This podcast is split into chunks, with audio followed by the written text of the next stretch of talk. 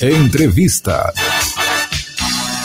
E o nosso convidado aqui da entrevista é doutor Henrique Seixas, defensor público geral do estado de Pernambuco, com a gente para falar do trabalho desenvolvido pela Defensoria Pública e outros assuntos, dúvidas não é, dos nossos ouvintes, dúvidas frequentes, enfim. Doutor Henrique Seixas, muito boa tarde, prazer recebê-lo aqui em nosso estúdio, seja bem-vindo.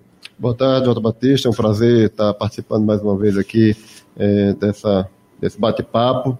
É, mandar um abraço também para todos que estão aí nos ouvindo aí pela Rádio Folha, nos acompanhando e dizer da importância que tem de a gente sempre estar levando mais informações para a população do nosso estado de Pernambuco, que aqui é um canal é, muito importante para a gente. Doutor Henrique Seixas, quem tem direito não é, à defensoria pública? É, todo mundo, não necessariamente, tem pré-requisito. Gostaria que o senhor falasse até para situar o nosso ouvinte com relação a isso. É muito importante a gente começar com essa pergunta, é, Jota, porque a gente tem que deixar claro que é, qualquer pessoa que inicialmente se vê lesado do seu direito, ela pode realmente procurar a Defensoria Pública do Estado é, para é, tirar alguma dúvida, dirimir alguma, alguma, alguma querela dela, falar sobre algo que é, está ali acometendo. Em regra, essas pessoas que procuram a Defensoria Pública, nós temos lá uma resolução que estabelece que as pessoas que ganham até quatro salários mínimos, elas podem se utilizar da instituição e dos serviços que são prestados de forma gratuita para a população. Uhum. Mas existem outros, outras variantes que também devem ser levadas em consideração. É, não necessariamente só é, essa questão do salário é, que vai fazer com que a pessoa seja ou não atendida pela defensoria. Uhum. Então, às vezes a pessoa tem até uma renda maior do que esta. 5 mil reais a... hoje em dia, Cinco... conta redonda, vamos fazer conta de padaria aqui, 5 mil reais. É vamos é dizer que ela tem aí é, que ganhe 5, 10, uhum. é, 12 mil reais, mas e que tenha a sua renda efetivamente comprometida, uhum. né? seja com seus gastos é, pessoais, né? É, ali seu, seu sustento, enfim, e que dentro desse comprometimento da renda é, faz com que é, ela também seja ali uma potencial usuária da Defensoria Pública, porque não vai ter aquela condição de arcar com as custas de um processo ou de arcar com o pagamento dos honorários advocatícios particulares. Então, ela também seria uma pessoa que estaria ali é, incluída dentro do rol de, de, pessoas que podem utilizar o serviço da defensoria. Uhum. Além, lógico, de outras situações que também nós chamamos de uma vulnerabilidade social, que são aquelas pessoas que em algum momento, por alguma situação, estão passando por uma questão que não pode, que inviabilizam também o pagamento.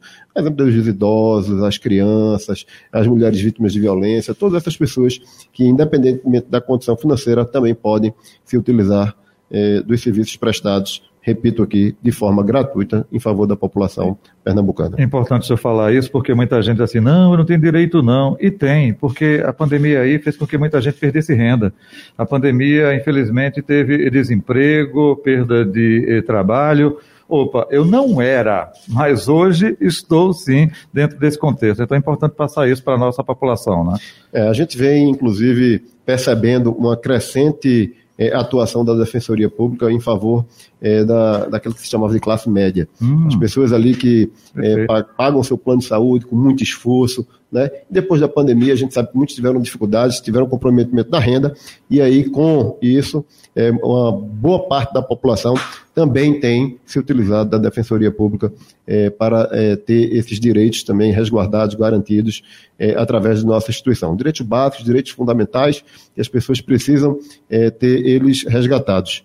E acrescento ainda é, que não somente a pandemia causou é, esse grande impacto nessa bolha, uhum. mas se levarmos em consideração é, esse requisito dos quatro salários mínimos, hoje, se formos a fazer uma, uma análise é, do, do estudo que foi feito é, quanto a quem seria esse potencial uhum. atendimento, aproximadamente 92% da população de Pernambuco estaria nessa faixa de, de, receber, de ter, de perceber quatro salários mínimos. Então, é um, um, percentual gigante da população é, que pode ser potencial usuário da defensoria.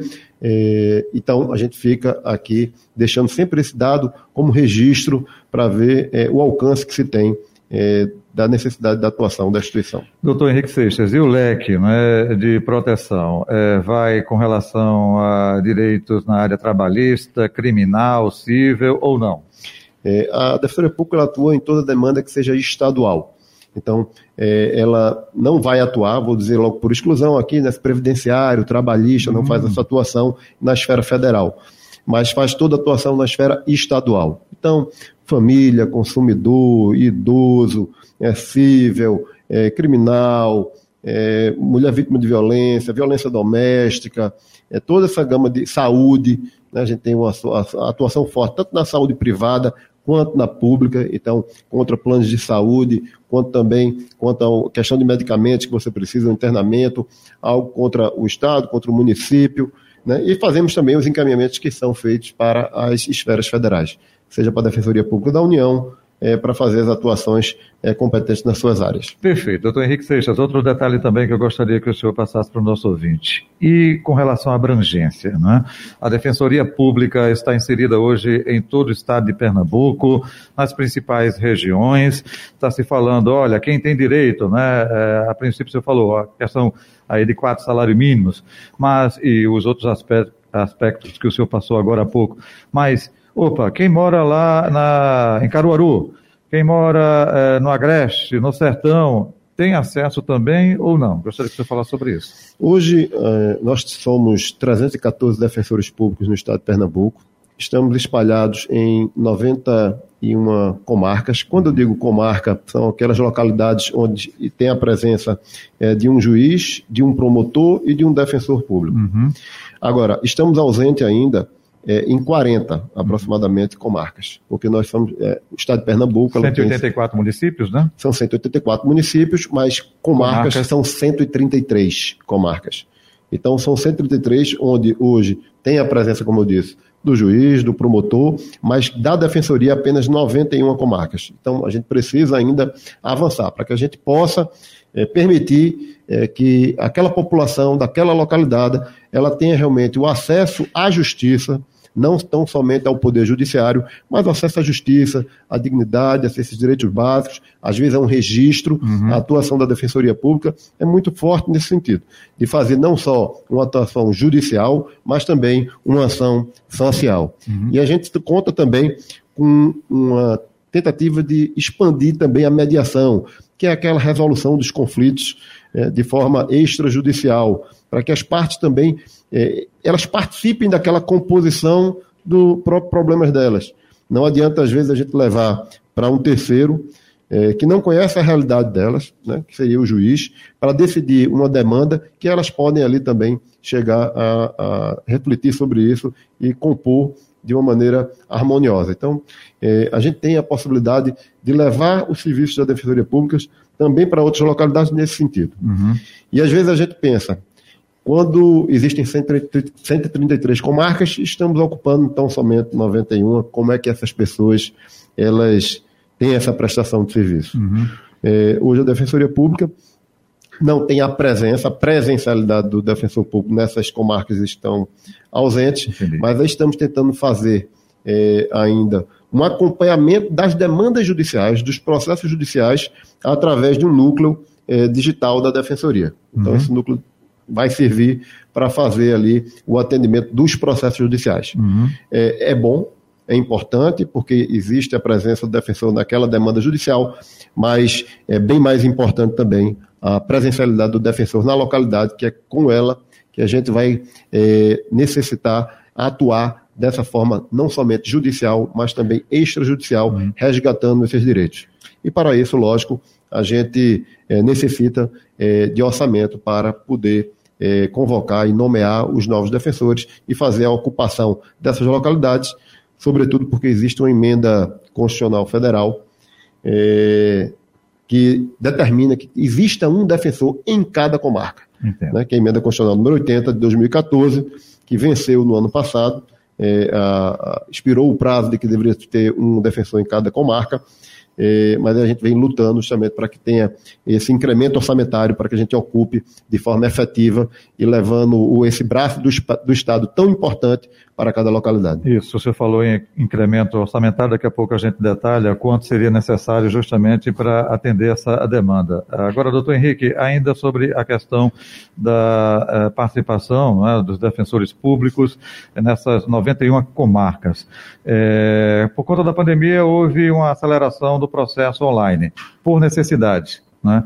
É, o, a Defensoria Pública também utiliza isso é, para abranger. Eu gostaria que o senhor falasse um pouco sobre isso. A Defensoria Pública se adaptou, né, em, decorrência dessas, do, que foi, da, do que foi cometido o, o mundo inteiro. Uhum, uhum. É, então, hoje há um, uma hibridez no atendimento é, inicial da Defensoria Pública, que ela pode ser tanto de forma presencial como de forma é, virtual, uhum. de forma online. Uhum. Então, isso foi bom. A gente dá essa oportunidade, né, mais uma oportunidade para aquele nosso usuário, que em regra ele não é um usuário é, no, normal, usuário é, é, é, em regra do sistema virtual. A nossa regra é que as pessoas é, se utilizem do, do atendimento presencial. Tanto é que aqui na capital que é o que a gente pode ter como um dado estatístico hoje, 60% da população ela é atendida de forma presencial e 40% é atendida de forma virtual. Isso estamos falando da capital. Se formos imaginar aqui é, pelo resto da nossa região metropolitana e, sobretudo, do interior, eu não tenho dúvida que essa, é, essa diferença vai ser maior ainda. A gente, com certeza, vai ter um percentual maior de atendimento presencial. Então, por isso que eu repito aqui é, e bato muito nessa tecla, a presencialidade do defensor é fundamental e temos que estar lá é, de forma presencial, porque a população é, que se utiliza dos serviços da instituição, ela em regra, ela vai se demandar aos nossos serviços de forma presencial. E até para conhecer mais detalhadamente esse processo, né? porque são é, inúmeros os processos, e aí quando você está presencialmente, eu acho que tem uma maior, é, não diria atenção, não, o termo não é esse, mas eu acho que é, é a presença é, ali, né, é, vendo, constatando o fato, é, conhecendo o que existe em torno desse processo, acho que facilita, não é? a gente consegue compreender, compreender melhor, inclusive, é, o que é que a pessoa quer expressar né, de forma presencial. Você imagina que quando é, a gente, nós recebemos também demandas, às vezes as pessoas encaminham algum e-mail e você uhum. vê que é, ela não expressou muito bem São o que pessoas quer. simples, né, doutor Henrique? Mais simples, que é, de certa forma, às vezes tem dificuldade com a própria escrita. Perfeito. Então, a gente precisa compreender isso Perfeito. e estar pronto para é, ter essa, esse nível de compreensão e se colocar também à disposição é, para ouvir e escutar. Aproveito a oportunidade é, para deixar aqui registrado, é, dentro desse atendimento, é, desse, dessa porta de entrada da defensoria através de um atendimento virtual, a gente disponibiliza aqui o, o, o número, que é o 9 9488 3026, que é do, pelo, através do Telegram, uhum. é, que precisa baixar o aplicativo para que seja utilizado. E outro registro que eu faço também, que as pessoas, por mais que o WhatsApp seja uma ferramenta mais difundida, uhum. né, é, mas a utilização do Telegram, ele tem recursos, ele tem é, algum, o manuseio dele e a forma como é feita a, a comunicação com o nosso usuário, ele é muito mais rápida e foi muito bem aceita essa utilização. Então, Repito aí é, o número apenas para deixar aí o contato, 99488 3026. Ok. Doutor Henrique Seixas, agora sim falando sobre esse incremento orçamentário. De quanto não é, a Defensoria Pública precisaria para colocar, não 91, mas 133 é, comarcas, como o senhor disse? É. Se formos falar aqui em relação a tão somente os defensores públicos, ah, eu preciso é, convocar esses defensores públicos para que eles estejam é, dentro da instituição e façam essa ocupação é, de todos o, o, o, o Estado é, com o quantitativo necessário, nós necessitaríamos de mais 20 defensores públicos, uhum. o que isso repercutiria em aproximadamente mais 20 milhões é, de reais. Agora, a gente tem que entender que toda a demanda é, da defensoria pública ela também tem algumas variáveis. Por exemplo, quando você vai ocupar um local, você vai ter que ter o espaço para alugar, estrutura, você vai ter que ter a estrutura, estrutura, você vai ter que ter um apoio. Hoje a Defensoria Pública ela não tem um quadro próprio de servidores, é uma luta antiga desde a criação. Estamos completando é, 25 anos como Defensoria Pública uhum. esse ano, é, que é advinda da antiga assistência judiciária. É, então, a gente precisa avançar num quadro próprio, de ter uma carreira de apoio para a defensoria, de ter também os estagiários é, para que a gente possa é, fazer com que o serviço é, também funcionando da, melhor, da forma mais adequada e com mais eficiência é, para a população. Então, quando a gente faz toda um levant, todo um levantamento é, da nossa necessidade de servidores, uhum. de cargos na parte administrativa, de defensores, a gente gira aí uma conta em torno de 44 milhões. Até aproveitando, sem querer é, fazer comparação, mas não pode fugir também, é, se não me falha a memória, o Ceará tem menos defensores e um montante de recursos maior, né? É, seria, pelo menos, tentar chegar ao que o Ceará tem hoje, em termos de recursos? O Ceará tem uma similitude muito grande com Pernambuco, porque enquanto Pernambuco tem, por exemplo, 133 comarcas, o Ceará tem 134. Então, uhum. é, tem essa. É, sempre a gente tenta fazer esse contorno entre um e o outro, porque fica mais fácil de a gente mostrar dados.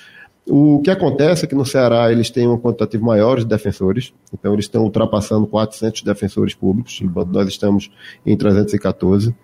É, eles conseguem ter uma cobertura é, mais é, adequada para a realidade de quantitativo de atendimento por população. Uhum. Hoje aqui, a média que nós atendemos seja um defensor para 28 mil é, habitantes, o que é, praticamente inviabiliza você é, fazer esse atendimento é, de uma forma mais assertiva e focalizada. Uhum. Então a gente precisa o quê? Avançar nesse quantitativo, essa é uma questão, e lá também eles têm um orçamento maior do que o da Defensoria Pública do Estado. Então, se a gente fosse fazer um equilíbrio entre um e outro, é, a gente é, traz, faz esse paralelo, faz essa é, análise um ao outro para que a gente possa avançar é, não somente no quantitativo é, de defensores públicos, mas, sobretudo, é, no do orçamento, que com o orçamento, com certeza, a gente faria ali, como se diz, o limão, a limonada, a gente conseguiria, dentro do, da instituição é, fazer o emprego daquele orçamento da melhor maneira possível, sempre revertendo em favor da população pernambucana. Muito bem. Agora, quando o senhor fala de incremento orçamentário, isso cabe ao quê? Ao governo do Estado? É, o que está sendo feito nesse ponto de vista com relação a gente teve mudança né, no comando aqui é, do Estado, hoje a governadora Raquel Lira.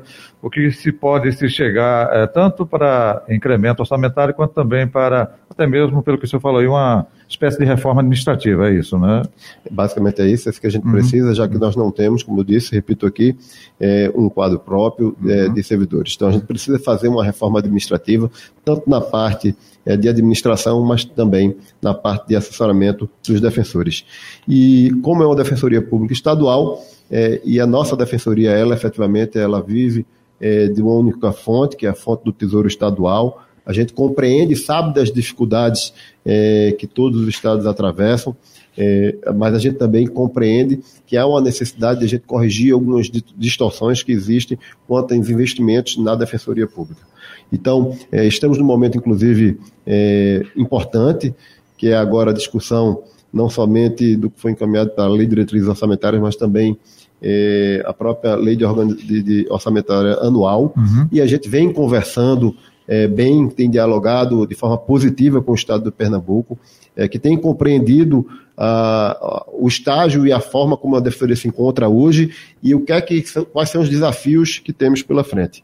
E dentro dessas conversas a gente é, espera obter êxito quanto é, não somente é, termos esse é, braço do Estado, né, que são os defensores públicos em atuação em cada localidade é, que nós temos no, no nosso Pernambuco, uhum. mas também de acabar auxiliando nessa carreira de apoio. Então a gente espera é, que com as conversas que temos tido, é, que a gente consiga realmente avançar é, com a Defensoria Pública. Você já se encontrou com a governadora Raquel Lira para tratar desses assuntos? Já estivemos pessoalmente com a governadora, já conversamos, já dialogamos, apresentamos inclusive uma, uma proposta orçamentária é, para o ano de 2024.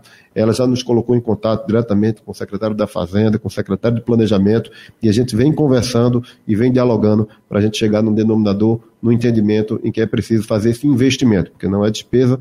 É, a Defensoria Pública, na verdade, é um investimento em que isso vai refletir, inclusive, é, no, numa redução por exemplo, de criminalidade, Perfeito. numa possibilidade das pessoas conseguirem é, algum benefício social. Agilização de processos, agilização, resolução de processos. Resolução dos conflitos, mediação, enfim, a gente consegue auxiliar, é, inclusive, na redução de gastos que o próprio Estado tem é, com eh, a segurança, com o gasto que existe com a educação, porque a gente está ali também para contribuir e fazer a nossa parte como instituição de transformação de políticas públicas e social. Não é um pleito do doutor Henrique Seixas, não é, é, defensor público geral do Estado de Pernambuco, é um pleito da população que precisa desse tipo de trabalho, como o senhor mencionou, até por conta é, do empobrecimento é, de nossa população, se faz necessário investimento nessa área até porque o slogan da Defensoria Pública é Defensoria para Todos, né? Então, acho que é um pouco por aí, né, defensor? É, justamente, Jota. A Defensoria Pública está para servir a todos, independente é, de qualquer situação. É, como foi bem dito aqui, a gente é, expôs, e você bem colocou também, independente da condição é, financeira, é, a gente sabe que a questão social conta muito, a atuação da Defensoria Pública é importante para que a gente possa levar e resgatar os serviços essenciais e básicos, é o Estado que justamente tem que cumprir. E repito aqui, a Defensoria é um parceiro do Estado, um parceiro que pode contribuir, pode fazer com que o Estado avance é, cada vez mais. E nós que estamos no estado de mudança, é justamente dentro desse estado de mudança que a gente sabe que também a Defensoria vai fazer com que as mudanças ocorram ah, e ocorram da forma adequada. Isso. Quer deixar mais algum endereço eletrônico, além do telefone é, 81, né, o DDD 994883026, que é o Telegram, repetindo, 81, aqui DDD de Pernambuco, 994883026. É, o Telegram quer deixar algum endereço eletrônico também onde as pessoas possam é, obter informações e até muita gente assim, ah, não sabia disso não, agora eu vou atrás da Defensoria Pública para dar entrada no meu processo que eu não tenho condição nenhuma de pagar. É, dentro do nosso site, né, que é o sítio eletrônico, a gente consegue inclusive encontrar todos os locais de atendimento da Defensoria Pública, seja na capital, região metropolitana e interior todos que estamos de forma presencial e também a disponibilidade que existe é, de entrar em contato de forma virtual. Então a gente deixa aqui é, o endereço eletrônico, que é o www.defensoriapublica.pe.gov.br. Muito bem. Doutor Henrique Seixas, sucesso aí na sua empreitada, viu? Um abraço para o senhor, saúde e paz e até um próximo encontro. Tudo de bom, viu? Agradeço mais uma vez a oportunidade, Jota é, de poder participar, de a gente estar tá levando essas informações essenciais é, para a população do Pernambuco e a gente se coloca sempre à disposição para contribuir da melhor maneira possível. Muito obrigado a você e muito obrigado a todos da Rádio Folha. Idem, também sempre com os microfones abertos aqui na Rádio Folha FM, doutor Henrique Seixas, é defensor público geral do Estado de Pernambuco, foi o nosso convidado do quadro Entrevista de hoje, que fica por aqui, hein? Entrevista.